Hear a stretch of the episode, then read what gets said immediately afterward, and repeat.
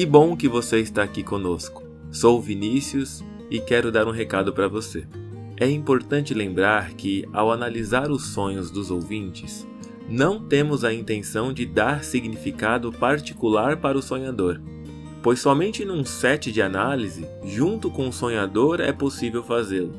O convite é que cada sonho seja como um filme ou um livro onde podemos aprender, refletir e pensar sobre tudo o que o sonho evocar no nosso coração.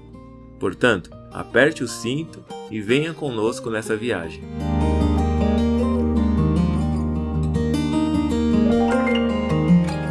Com vocês, mais um episódio de Jungcast. Conosco, Mark Rospar, Natália Palota, Vinícius Bovolon e eu, Rogério Bissolati. E aí, gente? Boa, Boa noite. noite. Sincronia. E aí, vamos pro sonho? Bora. Vamos lá. Como em um filme passando por vários cenários de ação e aventura, estavam presentes pessoas da família e conhecidas ao longo dos cenários. Essa parte inicial do sonho não me lembro bem, mas foi bem intensa e cheia de ação. No final, estava em uma sala retangular comprida, tinha uma mesa, acho que era de snooker. Olhei para cima e em uma prateleira vi macacos em pé. Duas duplas, eram dois casais. E no segundo olhar, eles eram diferentes. Ainda macacos, mas agora tinham aparência diferente, como se fossem de outras espécies. Chamei alguém para perguntar sobre o que era aquilo. Era um homem aparentemente conhecido. Perguntei se havia macacos ali. De repente vi que eram esculturas de areia e não realmente macacos de verdade e de repente já não eram macacos. Os dois casais viraram um pássaro esculpido. Ele estava só e imponente. A escultura de areia tinha muitos detalhes e era fascinante. Achei linda. Era uma águia. Desviei o olhar e quando olhei de novo era um tucano, igualmente lindo. Aparentemente, a escultura ia se alternando entre águia e tucano, os dois imponentes no alto da sala esculpidos, em detalhes em uma areia mais escura que me lembram as praias de Santos. E aí? Eu adorei esse sonho. Nossa, eu achei bem interessante, assim. Acho que tem vários elementos que são interessantes de analisar, né? Uhum. Ou pelo menos que me atravessaram de uma forma, não sei, de uma forma que despertou curiosidade, assim. Eu acho que a questão dos macacos e da transformação deles em animais uhum. diferentes foi o que mais me chamou a atenção. Você tem primeiro a questão dos casais de macacos e deles serem feitos de areia. Eles não, eles não são, eles não têm durabilidade, né? Então é algo que não é sustentável, algo que vai se transformar em alguma coisa, né? Porque a areia ela não não é uma substância que ela tem muita sustentação, né? Ela vai se desfazer em algum momento. E aí realmente com eu viro o olho e volto e aí essa, essas esculturas elas se transformaram em outro animal, né? E, e, eu acho interessante essa transformação de um animal que tem uma semelhança muito grande com o ser humano, né? Então você tem um macaco que pode até ser um símbolo de algo entre o ser humano e o animal, né? Porque ele tem uma semelhança com o lado humano e uma semelhança com o nosso lado mais animalesco, mais instintivo, primitivo. Primitivo, né? E esse, e esse animal primitivo ele se transforma num pássaro, né? Ele se transforma numa águia ou num tucano, que são ambos pássaros de caça, né? Pássaros agressivos, pássaros que são solitários, que geralmente é, sobrevoam né, no alto, sempre procurando algo para caçar, para buscar. Então, para mim, teve muito essa transformação do instinto, né, da, do primitivo para algo mais transcendente, para algo que está acima de mim, né? E eu, isso me atravessou assim de um jeito que eu ainda tô, tô tentando processar aqui. Só um, só um detalhe, Marcos, se eu não me engano, tucanos eles são, eles se alimentam de, eles são vegetarianos. Não, não, não? são. Não acredito. Os, os tucanos eles caçam. Eles comem geralmente é, filhotes de outros pássaros. É e eu achava ele tão fofo. Não, o tucano ele é extremamente agressivo, ele, ele fica sozinho aqui. Inclusive tem um tucano que mora aqui nas árvores do lado de casa. E ele tá vira e mexe caçando aqui, então... É, é... acabei de fazer uma pesquisa aqui. Frutas, insetos, ovos e podem predar filhotes de outras árvores, Olha aves. Então ele tá sempre brigando. Aqui eu vejo às vezes, ele ele porque ele vai pegar os, os filhotes, né? Uhum. E aí os outros pássaros atacam ele, e aí às vezes rolam umas tretas aéreas assim. Então por isso que eu achei interessante, porque os dois pássaros são pássaros caçadores, agressivos, né? E solitários. Você geralmente vê uma águia, um, um tucano, você vê eles sozinhos ali no, no alto caçando alguma coisa. Então, então para mim acho que ficou mais mais simbólico ainda, porque vou falar que, do que, que um macaco me fez pensar. O macaco ele me fez pensar na consciência. Estou fazendo uma analogia do macaco à consciência, né? Um animal bastante irritável, bastante faceiro, bem apronta bastante. E aí me fez pensar numa consciência, nessa consciência nossa faceira, que está sempre nos protegendo de alguma forma dos nossos traumas, né? Então, o, o, o, macaco me fez pensar nisso. E interessante no sonho, porque, falando em consciência, tem um momento que, que eu, eu pergunto para alguém, né, alguém conhecido, é, são macacos ali? Mas, na verdade, eu já tinha visto que eram macacos. Então, eu pergunto para a minha consciência, é, quando, eu, quando eu faço essa pergunta para essa outra pessoa conhecida, é como se eu estivesse questionando a minha consciência. Isso é mesmo um macaco? E aí minha consciência dá uma dispersada, dá uma distraída, e aí o inconsciente pega e me fala: não, não é um macaco, é uma águia. É uma águia feita, esculpida em areia. E eu gosto muito da simbologia da areia, né? Para mim, essa questão da areia de ser é, cada grãozinho, né, cria um determinado produto, um desenho, né? Essa versatilidade da areia, essa movimentação, né? A areia ela se movimenta para onde o vento sopra, para onde a água leva e traz. Eu penso em areia, sempre penso em areia na questão da, de uma ampulheta, então eu coloco a areia nesse sentido como algo mais místico, algo mais é, é, divino nesse sentido. Então, para mim, o, meu inconsciente me mostrou, não, isso não é um macaco, não é um casal de macacos, é uma águia. E aí, o meu consciente começa a me mostrar mais coisas. Ele mostra, olha, é uma águia. Não, não é uma águia, é um tucano. Não, não é um tucano, é uma águia. E aí eu faço uma analogia, eu fico imaginando como seria perfeito para mim eu ter um ego águia e uma persona tucano. Porque uh, o ego águia, um ego atento, um ego é, até divino, porque você vai pegar, no caso de Zeus, né, o animal dos Zeus é a águia. E o tucano, um bichinho lindo, né, que todo mundo que chega perto acha que é inofensivo. Eu também achava que era mais inofensivo, agora que o Mark está falando, não é tão inofensivo assim. Então, é um ego forte, um ego capaz de passar por adversidades, um ego atento, um ego estruturante e uma persona bonita, esplendorosa. Então eu estou me sentindo muito bonito nesse sonho, estou me sentindo muito poderoso nele. Legal você falar sobre esses animais. Eu também vi basicamente isso que você estava falando, mas uma perspectiva de uma evolução, pode ser da personalidade ou uma evolução da consciência, que seja, né? Também vi os macacos como uma espécie mais primitiva, como se fosse o início, né, ali em eles em casais, então alguma coisa que remete a uma dicotomia assim, algo que ainda não está unificado, talvez ali dois polos de alguma coisa, mas simbolizados no macaco como se fosse algo primitivo. E aí eles em areias mostrando essa capacidade de evolução, de transformação, né? Me veio à cabeça o filme da múmia, quando eu penso em areia, assim, se transformando em alguma coisa. Legal. Né? Legal. E aí vai tomando forma ali, a areia vai juntando e vai tomando forma. E aí essa forma, talvez nessa evolução, seja esse animal que eu também vi a águia como um animal top, um animal como se fosse o resultado de toda essa evolução.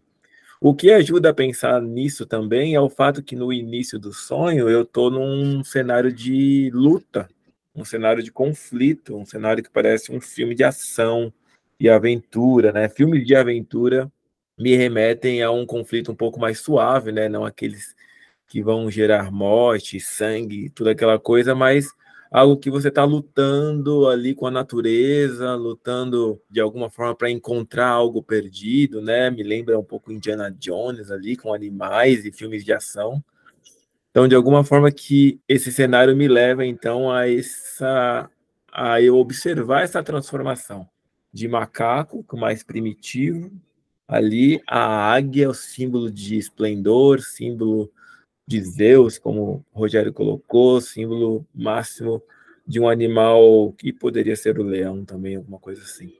É, esses macacos é o, são os que mais chamam a atenção de primeira, né? E recentemente lendo o Eu Inconsciente do Jung, o que me remeteu foi a curiosidade de serem quatro macacos e dois casais. E ele fala sobre um sonho de uma paciente dele nessa questão de os quatro serem as quatro funções da consciência, ainda mais por serem dois casais, então dois opostos ali, né, que formam as quatro funções da consciência. E ainda mais estando dentro de uma sala, né? A gente tem essa noção de que quando no sonho você está dentro de uma sala, é meio que você está ali dentro da sua consciência. E esses quatro macacos, dois casais, se fundem numa figura de um deus né? Então, a fusão das quatro funções da consciência evoluem de alguma forma, né? Como o Vini disse, é, para uma coisa superior, quase que um Deus, quase que um, uma imagem de Deus em nós, né? Que seria o si mesmo ali. Essa foi, esse foi o, o aspecto que mais me chamou a atenção mesmo no, no sonho. Quando você está falando funções da consciência, está falando dos tipos psicológicos? Não, tô falando das funções das, da consciência mesmo, não dos tipos. Os tipos você pega as funções e coloca. Introversão, O introvertido e extrovertido, uhum. isso. Uhum. As funções seriam pensamento, sentimento, intuição, sensação. Uhum.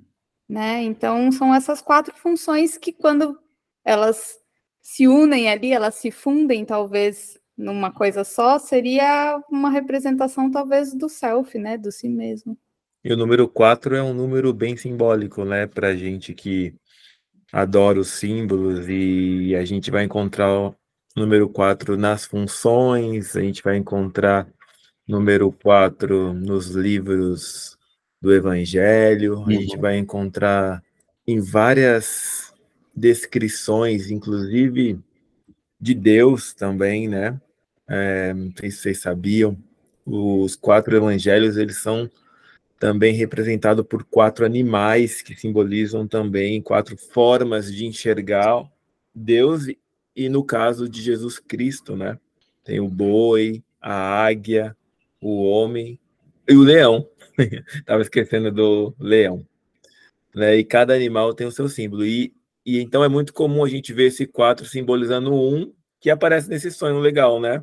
Tem tudo isso, tem essas representações de animais também, e então a gente vai encontrar diversas formas esses, esses quatro virando um. O mais legal é que entra a oposição, né, Nath? Igual você falou assim, porque na tipologia, aí já falando mais do que o Rogério estava explicando, a gente encontra a oposição entre essas funções da consciência, né, do pensamento ter a sua oposição no sentimento uhum. e a uhum. intuição ter sua oposição na sensação. Boa. E um cenário ideal, que talvez não seja nem alcançável, seria a união ou você andar por essas quatro funções de forma igual, que surgiria uma unidade, né? E a gente uhum. vê isso representado no sonho também. Uma harmonia, né? Signifique isso, mas a gente consegue fazer essa analogia aí com o sonho. Achei muito bom você ter colocado isso aí, Nath. Foi mesmo. É porque foi muito recente, assim, foi ler há dois dias atrás e aparecer no sonho, sabe? É, e o, o, o, o número me trouxe agora. O Vinícius falou do, do simbologia do 4, me veio o poeta Raul Seixas, aquele que ele fala sete dias da semana, sete notas musicais, sete estações do ano, sete, não, não, não lembro o que mais que ele coloca, aí no 4 ele fala assim, quatro ponto cardial, quatro estação do ano, quatro pés tem o animal, quatro pernas tem a mesa, quatro dias o carnaval. Eu acho ótimo essa parte. Mas o, o, o sete é interessante, né? Pelo menos dentro da perspectiva junguiana, né? Porque o Jung sempre fala do 7 como o 4 mais o 3. Sim. A questão do 4 ser a totalidade, ou seja, integração, voltando para os tipos, né? A integração de todos os tipos. E o 3 sendo a ideia, ele, ele até traz um sonho, eu acho que é no Ion. Ele fala de um sonho e ele fala de dois cavalos, um com quatro patas e outro com três patas. E aí o sonhador ele cavalga o cavalo de quatro patas e uma mulher no sonho cavalga o cavalo de três patas.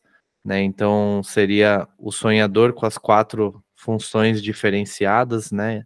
conseguindo navegar por essas funções, e a ânima, que é integrada ali e, na, e, e, cavalga o cavalo de três patas. E por que três patas? Porque a quarta tá no inconsciente. E só ela pode navegar, porque ela é a ponte entre a consciência e o inconsciente, né? Então é essa simbologia do 4 mais 3 com a relação com, o no, com a nossa ânima ou com o nosso ânimos, né? Uhum. Que seria, dentro da psicologia junguiana, a imagem arquetípica que se apresenta pra gente realizando essa ponte né, entre a nossa consciência e o inconsciente. Interessante o Raul Seixas aparecer aí. Só para acrescentar mais uma coisa, o povo judeu tem o sete como um número sagrado, né?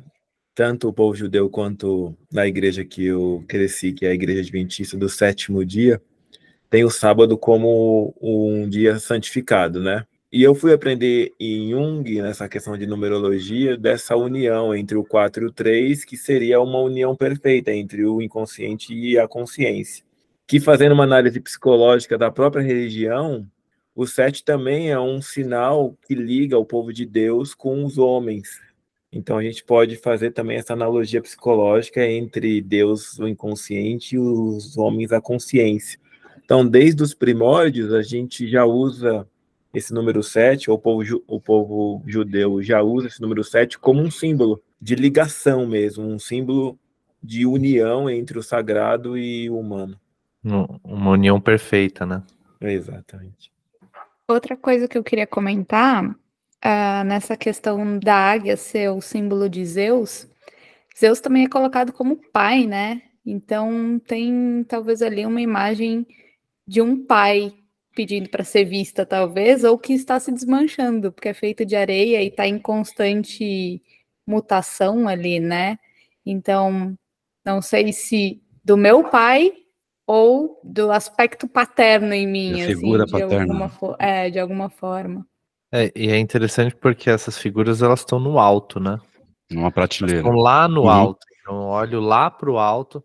Então, tudo bem, é uma águia, uma, é uma águia feita de areia, mas ela tá lá no alto, ela tá longe do meu alcance, né? Então é interessante você trazer essa questão do pai mesmo, porque ele tá pode ser uma figura paterna que ela tá lá, né, olhando para mim de cima, e eu tô me relacionando com ela de uma forma quase que indireta, né? Só observando e vendo como ela se transforma. Interessante. É, é, é interessante tudo como tudo é mitológico, né? Que já diz os titânicos desde os primórdios até hoje em dia, o homem ainda faz o que o macaco fazia.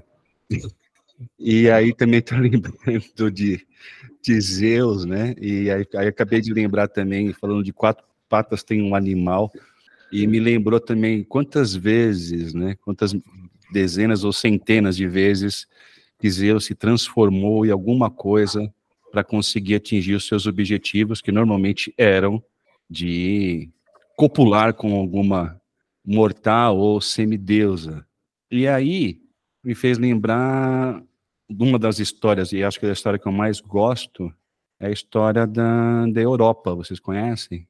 Noites Gregas me contou. é, para mim, para mim também. Vou falar um pouquinho, bem curto para o ouvinte, que eu acho uma história fascinante, né? A Europa, Zeus cismou que queria uh, pegar a Europa, né? E a Europa era uma princesa, essa princesa uh, estava na praia junto com outras princesas, outras meninas, e Zeus falou para Hermes, Hermes, vai lá, pega o gado, né? O pai de o pai da Europa era dono de gado, pega o gado, joga o gado lá perto da praia, e quando ele fez isso, Zeus se transformou no quê? Num boi, né? Num boi lindo, num boi todo cheio de adornos, um boi com chifre perfeito, um boi doce, e ficou brincando ali, passando entre as meninas. Em um determinado momento, a Europa começou a tocá-lo e ele pegou, se ajoelhou e a Europa montou em cima dele. Depois de montado em cima dele, Deus começou a passear com ela no seu dorso lentamente, bem gostosinho, foi entrando no mar, entrando no mar, entrando no mar, e foi embora com a Europa até Creta. Chegando lá em Creta, ele consumiu o ato e diz a história que a Europa começou com esse ato de Zeus. Interessante, né? Interessante. Viu como, viu, como um sonho, viu como um sonho vai puxando um monte de coisa, né? É, é importante a gente trazer uma questão, né? Porque o, o ouvinte pode estar é, vendo a gente, é, ouvindo a gente falar toda hora de mito, né? E fazendo essas relações. E dentro da perspectiva junguiana, né? O mito ele é uma representação de processos psicológicos. Então, por isso que a gente consegue fazer essa relação entre é, o sonho, o mito e até entre, as, entre os mitos de diferentes lugares do mundo. Né? Então a ideia é que os mitos foram as formas né, que os povos antigos encontraram para representar os processos psicológicos internos que eles observavam ou que eles não sabiam como expressar. E aí, como são processos inerentes ao ser humano, eles vão se manifestar em diferentes locais, em diferentes tempos e até mesmo em nós mesmos, né? Então, no nosso sonho, esses processos se, se, se apresentam e eles vão se assemelhar aos mitos, porque os mitos são essas representações desses mesmos processos que são processos universais, no sentido que eles existem potencialmente em todo ser humano, né? Então, por isso que a gente faz essas pontes, né? Então, às vezes, o sonho ele dá um pedaço pra gente e a gente vai buscar o resto ali no mito para tentar fazer alguma ponte, uhum. alguma possível ponte do que possa ser uma possível interpretação daquela situação, daquele, daquela representação do processo psíquico, né? É, e esse é um processo que usamos bastante na clínica, né, Marco? Isso. É, e agora até gostaria de saber mais sobre a mitologia em torno do tucano, mas se você souber ali, coloca nos comentários lá do nosso post do Instagram para a gente ficar sabendo. Boa. Tá aí uma, uma coisa interessante mesmo. É, eu, eu achei muito, eu achei muito bom. Gente, considerações finais? Ah, eu, eu não falei uma coisa, né? Na verdade, eu acho que eu deixei implícito no meu comentário lá no começo, mas a questão da areia, ela sempre me remete à questão do tempo, né? Então eu fiquei pensando tudo isso agora, né? Então o fator de transformação ali foi o tempo, né, para mim. Então algo está acontecendo no decorrer do tempo, né? Então a areia para mim representa o tempo, que é a matéria-prima do que esses animais são formados, né? Então através do passar do tempo, né, que acontece essa integração, que acontece essa transformação, né? Acho que já estava implícito no que eu falei, no que o Rogério falou, mas acho legal trazer essa ideia, ficou na minha cabeça. Mano. Legal. E a mesa de sinuca? Mesa de sinuca. Me lembrou a faculdade, eu joguei muita sinuca na faculdade. Né?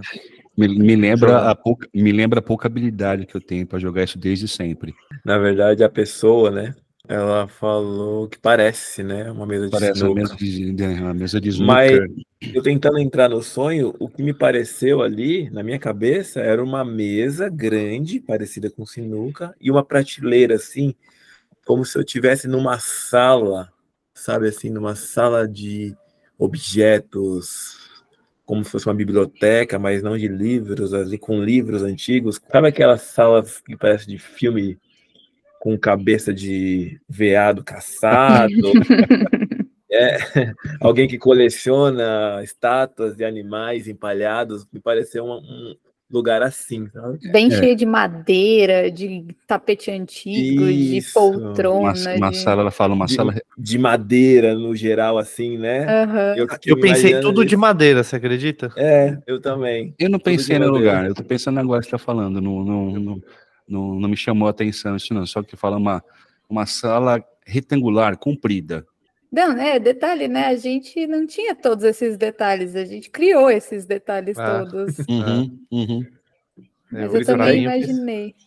Até que remeteu ao filme do Indiana Jones ou alguma coisa parecida, assim, sabe? Meio que floresta, mais uma sala com E se bobear, tirar um livro ali, abre uma porta para algum lugar. Mais ou menos assim mesmo, Nath. Eu fiquei imaginando isso aí, porque até o objeto se transformando parece algo sobrenatural, né? Algo místico ali que casa muito bem com essa, com essa temática que eu elaborei na minha cabeça. com esse ambiente. É, E o Indiana Jones, ele tá sempre tentando encontrar um tesouro, né? Que é o que a gente consegue encontrar quando a gente consegue entender essas mensagens que chegam do nosso inconsciente e integrar elas, né? Tem um tesouro esperando lá pela gente. Uhum. O santo graal, mas não vamos entrar nisso agora, né? Não vamos entrar, porque senão vai dar três horas de episódio. Dividido em cinco Em temporadas. cinco temporadas. É isso aí, pessoal. Siga-nos no Instagram, no arroba Jungcast, no Spotify e plataformas de streaming. Temos também o nosso site, www.jungcast.com.br, lembrando, Jung com J, J-U-N-G-C-A-S-T.com.br. Lá temos os nossos perfis, nossos contatos para agendamento. Temos também lá um botãozinho para enviar o sonho de vocês pelo meu sonho, arroba jungcast.com.br e até o momento dessa gravação, dia 11 do 5, às 21 horas e 45 minutos, está zerado. Peraí, vamos ver se é um milagre. A lista está vazia. e é isso. Achei que você ia encontrar um spam. Nem spam. Nem spam, não, mas eu, eu configurei para não, entrar- não receber spam, tá? A gente podia fazer uma análise do spam. Eu spam envia pensei o e-mail, a gente exatamente. analisa. Fechamos? É isso, galera. Chamamos- É isso, né? Muito bom estar com vocês mais uma vez. Muito bom. Até mais, obrigado, gente. obrigado ouvinte, por mais. envio do e-mail. Até. Tchau, tchau. Tchau, tchau. Tchau, tchau. tchau. Tchau, tchau, tchau. E o que aprendemos sobre esse sonho? Que o tucano é carnívoro. Onívoro. Não, ele falou que onívoro. come, come filhotinho. Não, mas, o- mas o onívoro também come. Não, ele, ele, ele não só come carne, ele come filhotes, gente. É isso. Ai, meu ovos. Deus. Não, É porque esse filhote ele não consegue, né? Então ele, come- ele vai nos filhotinhos. Eu aprendi que não existe o tucano Reginaldo no Palavra Cantada, existe o papagaio Reginaldo no Palavra Cantada. Caramba, meu. O Rogério- É Tucano Reginaldo. É o outro lá, como que é o. Fernão. Capelo Gaivota. Ai, meu Fernão Deus. Capello O Gaivota. que, que é palavra cantada? Ah, Vinícius, você tem, você tem um filho de quantos anos? Quantos anos tem, tem o Antônio? Quatro. E nunca ouviu palavra cantada? Será que ele ouviu? Aí ele que deveria saber, né? Pergunta para ele do papagaio Reginaldo, que eu achei que era tucano Reginaldo, eu procurando tucano Reginaldo eu não achava, até que vi que era o papagaio Reginaldo. Três meses, zero e-mail. Tipo, É, acho que o pessoal escuta assim, esse cara não se toca, que ninguém vai mandar um e-mail, velho. um, dia, um dia alguém vai mandar, eu tenho certeza. Esse será É motivo, tipo, de, é, esse tipo, será motivo de festa. é tipo esperar que alguém mande uma carta, né? Tá quase isso já. Tipo, mande uma carta, caixa postal Caixa 33, 33, 33.